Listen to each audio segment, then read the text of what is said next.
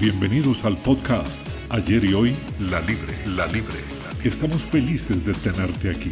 Estás a punto de aprender diferentes temas de derecho con expertos en la materia.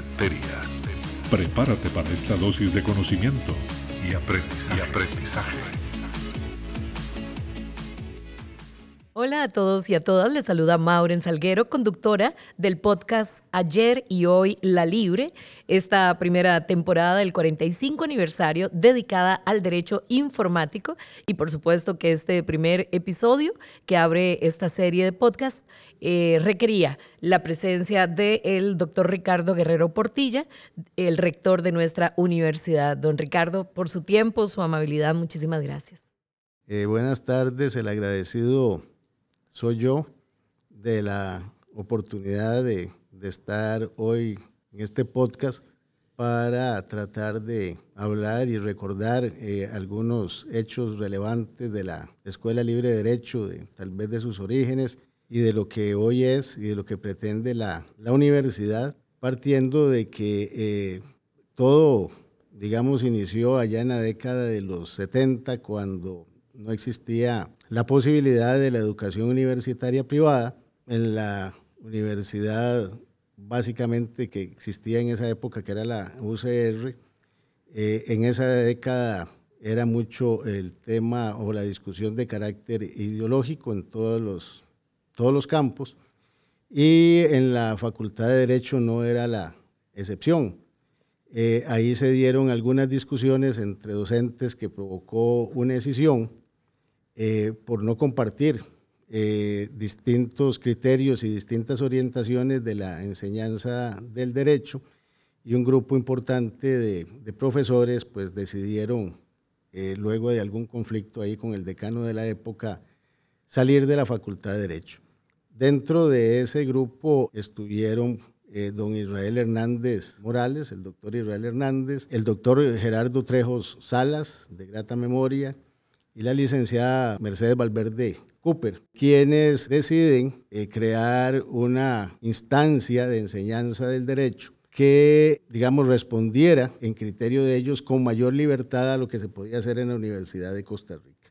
¿Usted era estudiante en este momento? En esa época éramos estudiantes en la, en la Universidad de Costa Rica, nos tocó vivir todo eso, de ahí salieron generaciones interesantísimas entre ellas inclusive don Antonio Álvarez de Santi, don Rodolfo Pisa Rocafort, don Rodrigo Gutiérrez, y mejor no les sigo contando todos los que luego aparecieron en la política, y que provocaban, eh, y que provocaban, no, y que se daba en, esa generación, desde que uno entraba a generales, eh, discusiones de esa naturaleza. Dentro de, esa, dentro de esos planteamientos también eh, se da por parte de, otro grupo de académicos e intelectuales también vinculados a UCR, el análisis eh, de la posibilidad de crear una instancia de educación universitaria privada.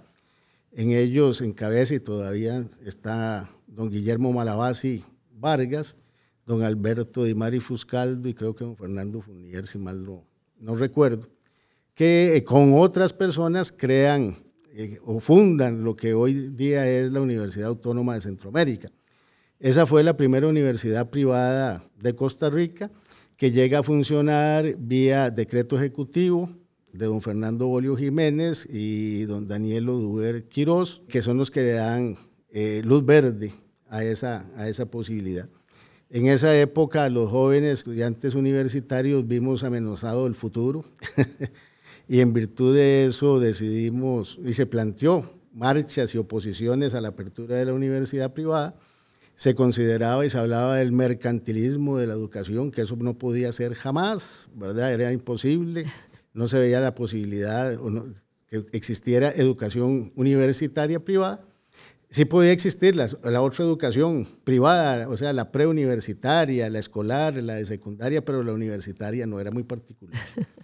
El concepto, eh, obviamente sesgados por planteamientos de carácter ideológico.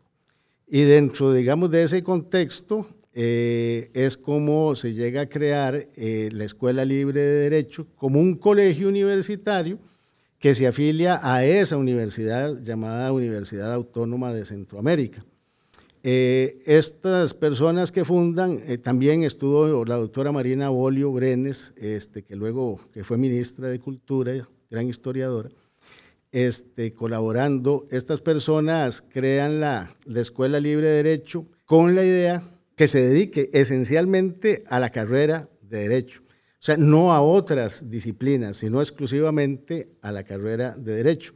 En virtud de eso, al adherirse como colegio universitario de la Huaca, se tiene que pagar una multa que terminan pagando los estudiantes de la época de un 75% en el costo adicional de matrícula, que eran costos propios de la Huaca, no eran de la Escuela Libre de Derecho, porque la Huaca estableció que los colegios universitarios debían tener como mínimo cinco carreras. Y como la Escuela Libre de Derecho decidió desde un principio solo enseñar derecho, entonces era multado, y era multado sus estudiantes en el rubro de la matrícula, que era exclusivo de la Huaca, eh, con un 75% adicional, en virtud de tener solo, solo una carrera. Que esas generaciones estuvieron dispuestas a cubrir ese costo adicional para poder tener exclusividad con sus profesores en una instancia universitaria exclusivamente dedicada a la enseñanza del derecho. Y así surgieron algunas otras instancias también, eh, como la Escuela de Ciencias Médicas, también dedicada exclusivamente a la medicina, de don Besalio Guzmán, y lo que hoy es eh, Veritas, era dedicada exclusivamente a la administración de negocios y así algunas, algunas otras instancias. Todos teníamos que estar, o tenía que estar dentro del, eh, digamos, dentro de la organización de la UACA, eran una organización federada con satélites que eran los colegios universitarios alrededor. Así es como se funda en 1977 la Escuela Libre de Derecho, que abre sus puertas eh, por primera vez en una casa, eh, una casa muy sencilla, en Avenida 8, calles 13 y 15, en 1978. Y ahí empieza la primera generación. ¿Cuántos estudiantes? Eh, no sé exactamente, eh, pero no eran muchos, no sé, la verdad, 15, eh, 17, tal vez por ahí. Pero iba a mencionar que de esa generación inclusive salió una magistrada, doña Carmen María Escoto Fernández. Es parte de esa primera generación de graduados de la Escuela Libre de Derecho, o sea, que entraron en esa primera promoción y que posteriormente, ya en el ejercicio de su profesión, llega a la más alta investidura en el poder judicial como ser magistrada de la, de la República. Ese es, digamos así, el origen. Eh, dentro de ese contexto, a mí me tocó llegar a, a la Escuela Libre eh, en 1982. ya hace, y recordaba hoy, hace ahora en abril 40 años de eso. Se ha pasado un poquillo de agua bajo el puente. Me tocó llegar como profesor invitado en realidad no era yo el, invitado, era el doctor Ricardo Celedón Celedón, maestro, a quien yo admiro y quiero mucho, eh, mi mentor en muchos campos. Eh, era el invitado por don Gerardo Trejo Salas, porque ellos eran los grandes juristas de la época, yo era el chiquillo de los mandados. y entonces, este, eh, pero don Ricardo no, no, no quiso realmente y participamos en un congreso, ahí en el Colegio de Abogados, mi primer congreso internacional, y entonces don Gerardo vio que tal vez tenía alguna potencialidad para enseñar al guito, y entonces luego me fue y me buscó y, y aún sin haber presentado la tesis, así llegué a la Escuela Libre de Derecho, que, que me abre las puertas para llegar a la UCR también como docente el año siguiente, sin haberme graduado. También, ya doña Elizabeth Odio después me sacó la faja y me socó la faja y me obligó a, a graduarme. Pero yo empecé así y llegué en 1982 después de haber desfilado en contra de la educación universitaria privada. Y en un principio lo vi como una oportunidad de, de, de, de instancia académica, pero eh, poco a poco se fue despertando un fuego intenso por amor a la libertad, a la academia, a la libertad de pensamiento, que es lo que ha venido profesando esta, esta escuela de, Derecho. Así es como arranca la escuela libre con profesores que venían de la, de la UCR, algunos jóvenes, como en la época me tocó a mí y otros más, que llegamos a apoyar a, a la escuela libre de Derecho. Hubo algunos conflictos digamos, de carácter administrativo Y en 1986 se produce a lo interno de la escuela libre, ahí en una especie de conflicto, eh, un cambio en las, en las autoridades que están a cargo de la, de la Escuela Libre de Derecho. Ahí es cuando yo ingreso ya en condición de, de autoridad, la más pequeñita, porque Ahí nos tocó eh, asumir la dirección de la Escuela Libre de Derecho a don Carlos Gómez Rodas, de grata memoria, otro de mis mentores, querido maestro, a don Rafael Díaz Arias, eh, que ahí conocí yo a don Rafael, que se había graduado en la Escuela Libre de Derecho y era el auditor general de bancos, eh, algo así como ahora, el, ¿cómo se llama? El superintendente de, de bancos y de finanzas y todas estas cosas. Eh, don Rafael Díaz Arias en ese momento eh, era graduado de la Libre, era graduado de la UCR en economía también, entonces por eso estaba en ese cargo. Y yo que era el cumiche, que eh, de alguna manera los estudiantes me apoyaban y así es como llego yo y soy el secretario de la Junta Administradora de la Escuela Libre de Derecho. Nosotros empezamos en, en diciembre del 86 en virtud de todos esos conflictos, que no vale la pena pues explicarlos. Y en, 1900, en julio de 1987 se produce un fenómeno financiero terrible, y es que resultó que la Escuela Libre de Derecho se quedó financieramente sin recursos, o sea, está quebrada. Un día llegó una de las secretarias muy queridas de la época y me dice, don Ricardo, como era el secretario, ¿ah? don Ricardo, fíjese que no hay tiza. Ve, manden a comprar la tiza, ¿ah? porque las pizarras eran de tiza. Claro y manden a comprar la tiza. No, es que ese no es el problema, el problema es que no hay plata para comprar la tiza. y le digo, pero ¿cómo no hay plata para comprar la tiza? Me dice, no, venga, y voy yo a, a, esa casita, que era donde estaba la Escuela Libre de Derecho, y me sacan y me dicen, no, pero es que tampoco podemos pagar los salarios de los profesores ni los administrativos de la época. y digo, pero ¿qué pasó aquí? en las cuentas no, no, no había dinero. Este, a raíz de ese conflicto, eh, eh, se, gastó el dinero, para decirlo de alguna manera, y, no había cómo. estábamos en números rojos, estábamos quebrados. Y anecdóticamente, don Carlos Hernán Robles, que era en esa época gerente del Banco Anglo, eh, había sido mi compañero en la UCR, nos habíamos encontrado en un juicio, en un debate. Y él me, había hablado, me había ofrecido, yo tenía cuenta ahí, de la posibilidad de, de sobregiros. Y entonces se lo planteamos a, don Rafael, que era el experto en esa materia. Él dijo, voy a ir a conversar y lo llamó. Y al día siguiente nos dijeron, sí, mire, nos pueden autorizar 300 mil colones, pero cada uno de ustedes tiene que avalarlo. Y eran 100 mil colones cada uno, que era la plata del mundo, ¿verdad? Y rásquese la cabeza, porque como llegar a la casa y decir uno que iba adquirir una deuda de esa naturaleza cuando estaba empezando era muy complicado. Pero bueno, al final decidimos y ese es el capital con, con el que hoy estamos sentados aquí. Después de eso, además de poder comprar la tiza y pagar a, los funcionarios, eh, empezamos ya a, hacer una gestión, digamos, más eficiente de, de lo que es eh, la, la, administración en todos sus ámbitos, de, de lo que era ese colegio y así empezó a, despegar, digamos, una nueva escuela libre en el sentido de tener ya, para efectos de libertad, mayor independencia. Esto nos lleva a luego a 1988, donde todavía dentro de la crisis y limitaciones, eh, me plantean, por excepción, porque nadie quería, porque no había plata para pagar, eh, que asumiera la decanatura eran, eran decanos en esa época de los colegios que asumiera la decanatura.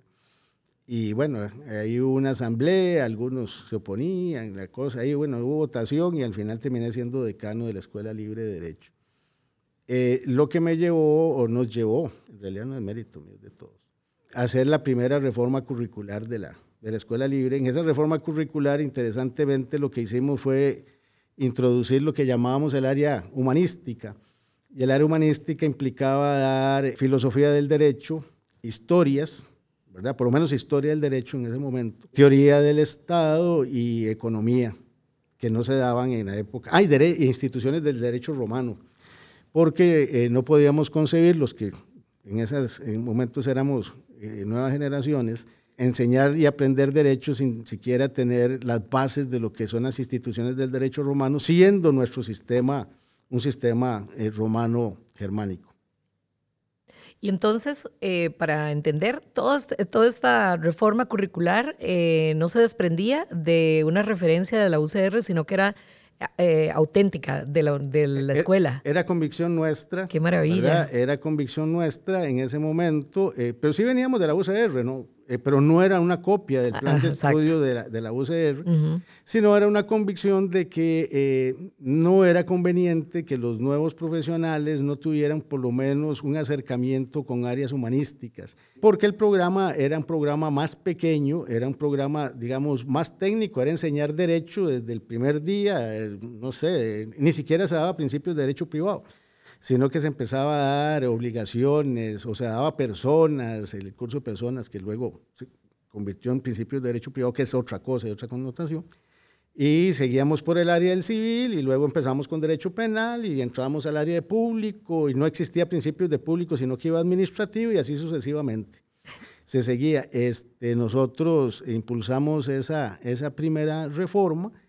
Eh, Inclusive lo hicimos en dos partes. Eh, una, una, empezó en el 88 y, y, la otra parte terminó en el 90. Eh, para tener, digamos, un programa que nosotros consideramos en esa época más acorde para la, la enseñanza del, del, derecho. Y me acuerdo que en esa época, con don Marco Fallas, historiador también muy connotado, logramos convencer para impartir cursos de historia, que para algunos era una pérdida de tiempo, para nosotros no eh, y, pero no era solo historia del derecho, sino que era historia del derecho, historia de Costa Rica e historia del derecho costarricense. Hoy día eh, muchas escuelas de derecho nos copian, digamos, eh, está bien, básicamente en historia del derecho costarricense, porque eso no se daba ni en UCR en esa época. y dábamos historia de Costa Rica que luego la eliminamos para darle paso a otra reforma curricular interesante que hubo, pero ya más acá, más a los años 2000, y, la eliminamos básicamente porque eh, eh, complicaba, complicaba en realidad el curso no complicaba, lo complicado era dedicarle un curso para repasar lo que los estudiantes se suponía debían haber conocido, estudiado y saber desde que venían de la escuela y el colegio, ¿verdad? Y aunque sabemos que en la realidad y en la práctica, pues eso no es así, pero, pero er, era como estar asumiendo una carga que le correspondía a otra instancia y entonces nos, nos estrujaba un poco para poder eh, avanzar en otras áreas. Eh, digamos, eso es lo que pasa ahí eh, a raíz de esa, digamos, nueva instancia financiera o respiro financiero, poco a poco se fue levantando la, la escuela libre y entonces don Rafael Díaz, que era el presidente de Junta, dijo, debemos buscar instalaciones propias porque esas instalaciones donde estábamos ahí en Avenida 8 eh, no eran de la Escuela Libre de Derecho, eh, terminaron siendo alquiladas. Entonces eh, empezamos a buscar por distintas partes y terminamos aquí, en Zapote. Aquí donde estamos. Aquí donde estamos y entonces, que fue una negociación muy larga, muy anecdótica, que duraría mucho tiempo en contar, pero que ciertamente nos llevó a comprar este lote que era notarialmente increíblemente complicado, me acuerdo, porque eran derechos y servidumbres y, fragmentaciones de lotes, pero pertenecían a una sola familia.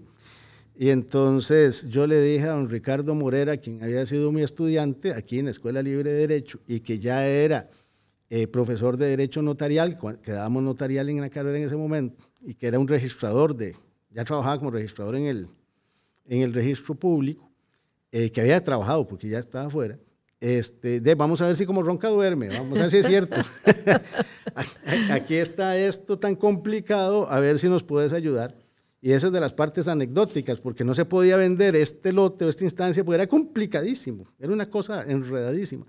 Y todo el mundo se le quitaba el entusiasmo de comprarlo. Y bueno, eh, Ricardo nos ayudó y efectivamente lo, lo, sacó y así logramos hacer la compraventa ya con recursos de la Libre. Nos volvimos a quedar casi en la Lipidi, ¿verdad? Para comprar eh, eh, este lote, que era un, cafetal. Esto era un cafetal abandonado cuando entramos aquí la primera vez, con árboles de poró, entonces era aquel basurero por todo lado. Y luego entraba la, ¿cómo se llama? La, la posibilidad de la construcción. Pero esa era otra etapa, con otro compromiso económico más, más serio todavía.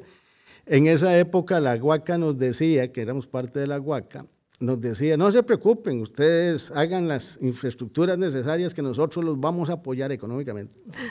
Ah, era maravilloso cuando ya estábamos aquí, ya habíamos empezado la construcción y demás, que eso llevó también su proceso, hacer planos, etc. De ahí, yo fui a pedir la plata que nos habían ofrecido. En esa época eran 40 millones de colones, que era la plata del mundo. Y de ahí nos empezaron a hacer una serie de, de conflictos, de trabas, eh, a pedirnos garantías de las garantías de las garantías, a pedirnos eh, deudas en dólares, eh, cédulas hipotecarias al 100%, todo era en dólares. Bueno, y al final tuvimos una reunión en, en la cual ya yo tenía la impresión de que no iba a fructificar la negociación. Y en esa reunión yo planteé que si era que a don Alberto Dimar, le dije, don Alberto, dígame una cosa, es que somos muy malos deudores nosotros. Dicen, no, don Ricardo, todo lo contrario. Ustedes tienen unos estados financieros fabulosos. Y, pero entonces, ¿por qué no? Y dice, don Alberto, es que no es conveniente que ustedes hagan esa infraestructura en Zapote. ¿Por qué no hacen un parqueo? Ahí se necesita un parqueo. se necesita un parqueo. Y hagan una eh, eh, instalaciones, alquiles en un edificio en San José. Yo no, pero perdón, es que lo que queremos hacer es esto. La cuestión fue que de ahí salimos, eh, ya teníamos una organización diferente, estilo fundación, ya había llegado este, doña Ida Meléndez, que fue mi vicerrectora administrativa, y don Javier Quiroz, si mal no recuerdo también. Entonces, don Melvin Ríos Arburola, querido amigo, graduado también nuestro, controlador aéreo, este, ya habíamos conversado de la posibilidad de irnos de la Huaca, porque como le pagábamos eh, todo el costo de matrícula y la multa iba para la Huaca, yo le pregunté a Melvin un día, ¿y cuánto es eso? Y eso los debilitaba económicamente claro, muchísimo. Claro, entonces, eh, no, yo le pregunto cuánto es eso para ver un cálculo de de, cómo podíamos terminar el edificio que ya hemos empezado, no teníamos plata para pagar las planillas, porque hay que pagar planillas todas las semanas. Entonces, en unas épocas, pues al principio estábamos muy bien con recursos propios, pero poco a poco se fueron complicando, o sea, gastando, gastando, y contábamos con ese otro dinero del agua que se nos había complicado. Entonces, don Belmi me dice, vean Ricardo, estos son los números, y con esos números salimos. ¿Estás seguro? Sí, claro. Y entonces viniendo de esa reunión les dije a los compañeros, nos vamos de la Huaca. Y como yo, era, eh, yo había sido parte ya desde 1988 y ahí estábamos en 1995, en 96, este, del, yo había sido parte del Senado Académico de la Huaca, lo que sería un consejo universitario, yo sabía cómo se adherían y cómo se desafiliaban los colegios de la, de la Universidad Autónoma de Centroamérica. Entonces les planteé, me dijeron, ¿estás loco? ¿Cómo se te ocurre? y entonces les dije, sí, vamos a hacer una universidad nueva. Y empezamos a hacer una universidad nueva, yo sabía con quién, ya existía el CONESUB, porque el CONESUB nace en 1981, el año pasado cumplió añitos también, 40 años, y en, el CONESUB se tramitaban las nuevas universidades, o se, o se tramitan las nuevas universidades. Don Ricardo, yo voy a interrumpirlo solo para dejar la expectativa de eh, una segunda parte de este primer episodio, porque es una historia muy, muy interesante. Yo creo que para nosotros, los estudiantes de la universidad, entender la transición de eh, la Escuela Libre de Derecho a la Universidad, Escuela Libre de Derecho, el tener nuestras propias instalaciones y todo lo que eso representa, principalmente con una trayectoria de tantos años eh, de historia, me parece bellísimo. Así que vamos a dejar primera parte de este primer episodio de esta primera temporada a propósito de este aniversario hasta acá. Y les invito para que no se pierdan la segunda parte con el señor eh, Ricardo Guerrero Portilla, el rector de la Universidad Escuela Libre de Derecho. Esta dosis se terminó y ahora es momento de aplicar lo aprendido. Te esperamos en el próximo capítulo.